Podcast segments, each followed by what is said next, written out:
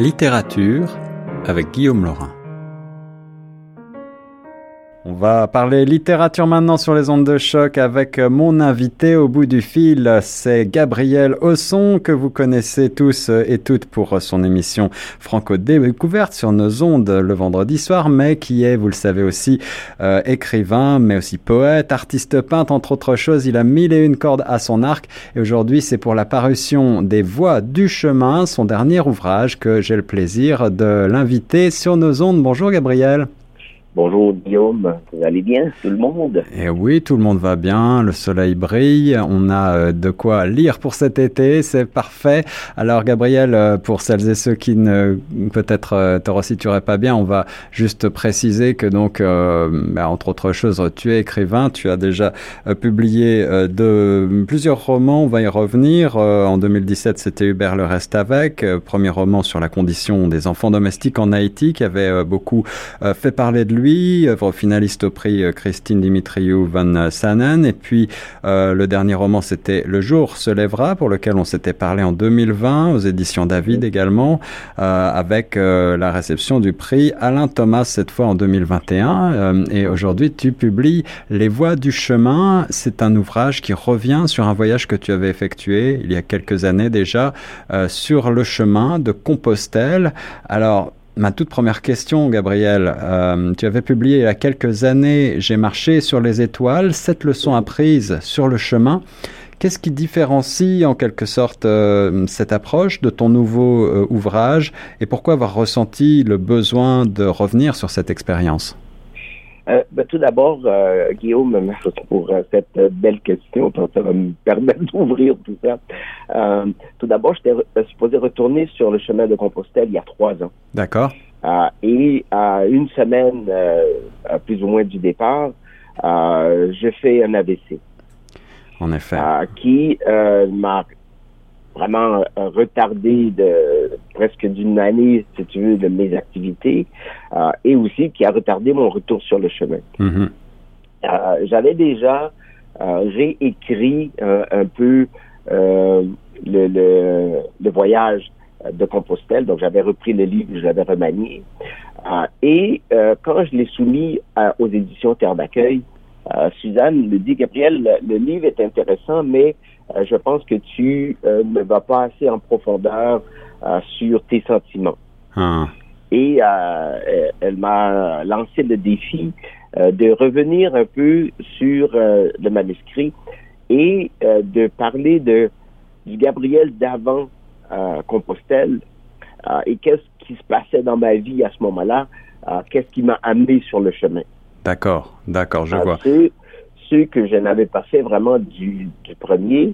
Je parlais beaucoup plus de ben, qu'est-ce que je vivais, si tu veux, pendant que j'étais là. Mm-hmm. Euh, et aussi, euh, ce qu'elle m'a dit, c'est on va aussi parler de l'après Compostelle. Oui, en effet. Alors avant, avant de parler justement de, de, de, ta propre vie et du côté très intime, intimiste même de ce nouveau récit, euh, moi ce qui, ce qui me fascine un petit peu avec ce voyage de Compostelle, c'est que euh, ben, c'est pas véritablement une démarche religieuse, je crois, dans ton cas. On pourrait peut-être la qualifier plutôt euh, de, de, de spirituelle. Alors en tant qu'écrivain, en tant que penseur de notre temps, comment est-ce que tu vois la différence Et euh, ce qui arrive, c'est qu'au départ, je suis parti pas dans l'espoir d'une quête quelconque.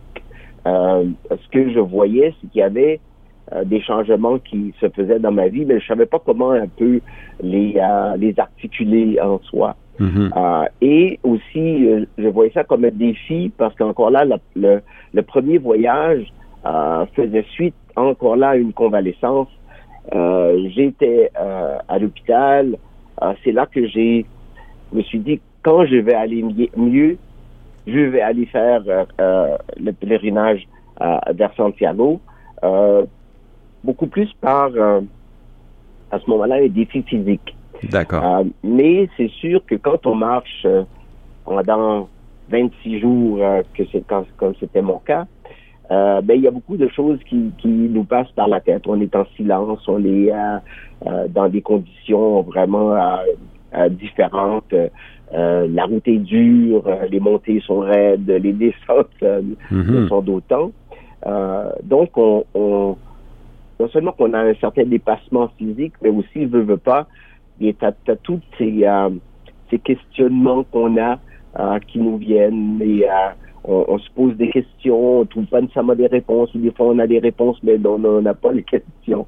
Alors, euh, donc c'est euh, difficile de ne pas euh, se, se plonger, si tu veux, dans une espèce de, de, de spiritualité, je pour ne pas avoir un autre mot pour le décrire au fait. Ouais. Ouais. Euh, il s'agit en fait, tu l'as, tu l'as dit, d'un voyage de 26 jours quand même assez euh, demandeur du point de vue physique. Et puis euh, c'est un voyage qui, qui est effectué par des pèlerins depuis des, des, des, centaines d'années, des millénaires. on, suit toujours un petit peu le, le même chemin. Est-ce que tu veux nous rappeler dans quelles conditions exactement tu as fait ce voyage? Tu étais, tu étais donc avec d'autres pèlerins, avec d'autres personnes? Ben, Je suis parti seul. Mais euh, on marche jamais seul sur, euh, sur la route, à moins que ce soit un choix qu'on fait. Mhm. Euh, dans le sens que les 15 premières, premiers jours, je pense que j'ai rencontré des gens avec qui j'ai marché une journée, une personne que j'ai que j'ai marché deux jours, puis tu les laisses aller parce que bon, c'est pas parce qu'ils ne marchent pas au même rythme ou on n'a pas le même la même philosophie de la route. Puis la deuxième partie ou vers la fin de la, du chemin, j'ai rencontré euh, un gars avec qui euh, j'ai marché jusqu'à jusqu'à Santiago, en fait, euh, vers la fin. avec cette entente tacite que bon si l'un ou l'autre n'avait pas envie de parler ben on parlait pas mais on marchait on, on, côtoyait on se côtoyait si tu veux plus ou moins au même rythme des fois on se dépassait ou euh, et on se dit ben regarde on, va se retrouver à la prochaine euh, à la prochaine étape euh, où moi j'avais le goût de rester en arrière parce que je voulais regarder le paysage. Bon ben lui il continuait. Donc mm-hmm. on, on, on, se fait, on faisait ce genre de d'aller-retour si vous voulez. On se rencontrait. Des fois on rencontrait d'autres personnes qui qui avec qui on marchait sur la route. Donc c'est une route qui tu peux le faire à ton rythme. euh, en solitaire ou le faire avec euh, d'autres parce qu'on croise euh, énormément de pèlerins sur, sur cette route-là. Et dans ton cas, j'ai l'impression qu'il s'agit à la fois, euh, bah, le voyage est plus important probablement que la, la destination, et puis, euh, comme tu le décris dans les voies du chemin, il s'agit aussi pour toi d'un voyage intérieur, une sorte de moment où tu fais le point sur toi-même, sur ta vie. Euh, tu, tu me dis que tu passais un petit peu à côté de l'essentiel, tu faisais que courir avant justement d'entreprendre un tel voyage. Alors, dans ce, dans ce nouveau récit, si les voies du chemin, tu, te dévoiles peut-être comme jamais auparavant. Est-ce que c'était difficile pour toi cette sorte d'introspection, d'auto, euh, d'auto-fiction?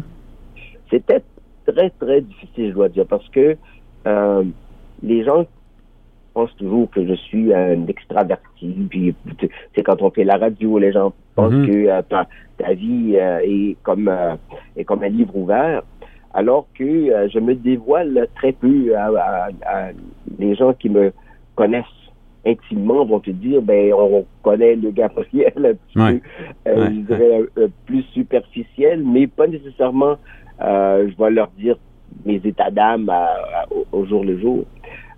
Et je dois dire que Suzanne a été extraordinaire là-dessus à aller chercher des choses en moi que je ne voulais pas euh, nécessairement dire, tu vois. Euh, et aussi, les, les dire te met dans une position de vulnérabilité Absolument. vis-à-vis les autres. Puis on se demande toujours comment est-ce que les gens vont réagir par mm-hmm. rapport à ça. Mm-hmm. les gens qui sont proches, parce que ben, ce, faisant, je parle de mes relations familiales avec avec ma fille, avec mon ex, avec euh, euh, mon fils, puis aussi avec le reste de la famille. Ouais. Euh, mais aussi avec, euh, si on peut dire ainsi, avec l'univers, l'univers, si tu veux, euh, dans, dans, dans son ensemble, parce que, bon, il y, a, y a des choses à, à qui nous arrivent qu'on ne comprend pas nécessairement. Oui. puis aussi, plus on en parle, plus ça devient clair. Alors, est-ce que c'est, il s'agit en, fait presque d'un exercice d'auto-analyse, d'auto-psychanalyse?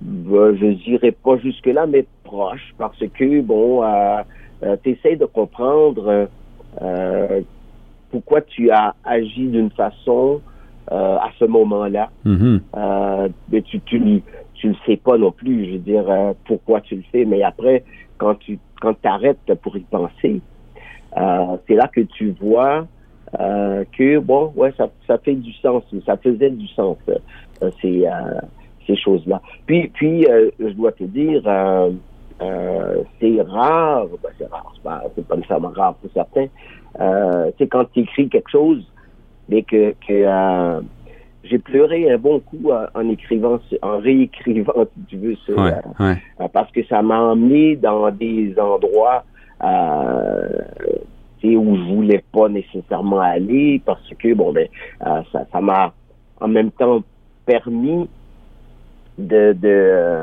de revivre ces choses-là. Et une, une, une chose que dont je parle beaucoup depuis, euh, c'est ça m'a appris euh, à me pardonner de certaines choses. Oui, ouais, en effet, c'est ce que j'ai pu euh, constater, faire un petit peu la paix avec, avec une, un passé ou avec une mhm. partie de toi-même. c'est un petit peu une des leçons, en tout cas, que, que tu as appris cette, euh, ces voies du chemin. Et euh, au-delà de, ben, de, ton, de ton expérience très personnelle, hein, tu te dévoiles encore une fois avec énormément de, de sensibilité dans, ce, dans cet ouvrage. On, on, partage aussi une partie des, de ces sensations, j'imagine. Est-ce que tu as des, quelques, quelques leçons que tu as apprises à travers euh, cette expérience que tu, que tu retransmets également pour le lecteur? Il y, en a, y en a plusieurs. Il y en a deux dont je pourrais euh, dire que j'ai retenu beaucoup depuis euh, la, la, réécriture. Un, c'est de lâcher prise. Hmm. Et c'est quelque chose que j'ai toujours eu beaucoup de difficultés. J'en ai encore beaucoup de difficultés, surtout à dire non à, à, des demandes ou, ou etc. D'accord. tu, sais, tu veux toujours aider, tu veux toujours participer, etc. Ouais. Et euh, aussi de dire, bien, on ne peut pas être parfait tout le temps. Et euh, ça, c'est une chose que j'ai eu beaucoup de difficultés dans ma vie parce que pour moi, c'était l'excellence ou rien. Et, c'est ça, c'est vraiment intéressant ce que tu dis parce que c'est ce que beaucoup d'entre nous vivent au quotidien. On a toujours euh, le besoin, le sentiment, la, la volonté d'aller euh, jusqu'au bout euh, de nous-mêmes ou en tout cas d'essayer d'être le meilleur possible. Et on a peut-être parfois une idée euh, biaisée de ce qu'est de ce qu'est le meilleur et on ne profite pas de, de ce fait de ce que la vie nous nous apporte en fait. c'est exactement ça, Guillaume. Euh, et, et on croit qu'il faut euh, être toujours à notre 200 hmm. Et euh, moins que ça, bien, on, on pense qu'on a on a manqué le bateau ou on a manqué la vocation, etc. Alors que je dis pas qu'il faut aller dans la médiocrité, mais des fois, il faut accepter aussi que le, le meilleur de nous-mêmes, c'est ce qu'on peut donner maintenant. Mm-hmm. Euh, mon, mon, médecin m'a fait remarquer quelque chose après mon, mon AVC euh, euh, qui me reste souvent dans la tête. Il dit, Gabriel, dis-toi que à un moment donné, ton 95% ça devient ton nouveau 100 mm.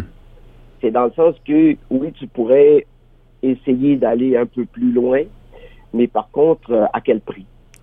Et ça, c'est aussi une belle leçon pour apprendre euh, probablement à, vieillir sereinement et à, à, profiter en effet de ce que la vie nous apporte au quotidien. Alors, je vais préciser que les voies euh, du chemin euh, sont disponibles à partir du 28 juin.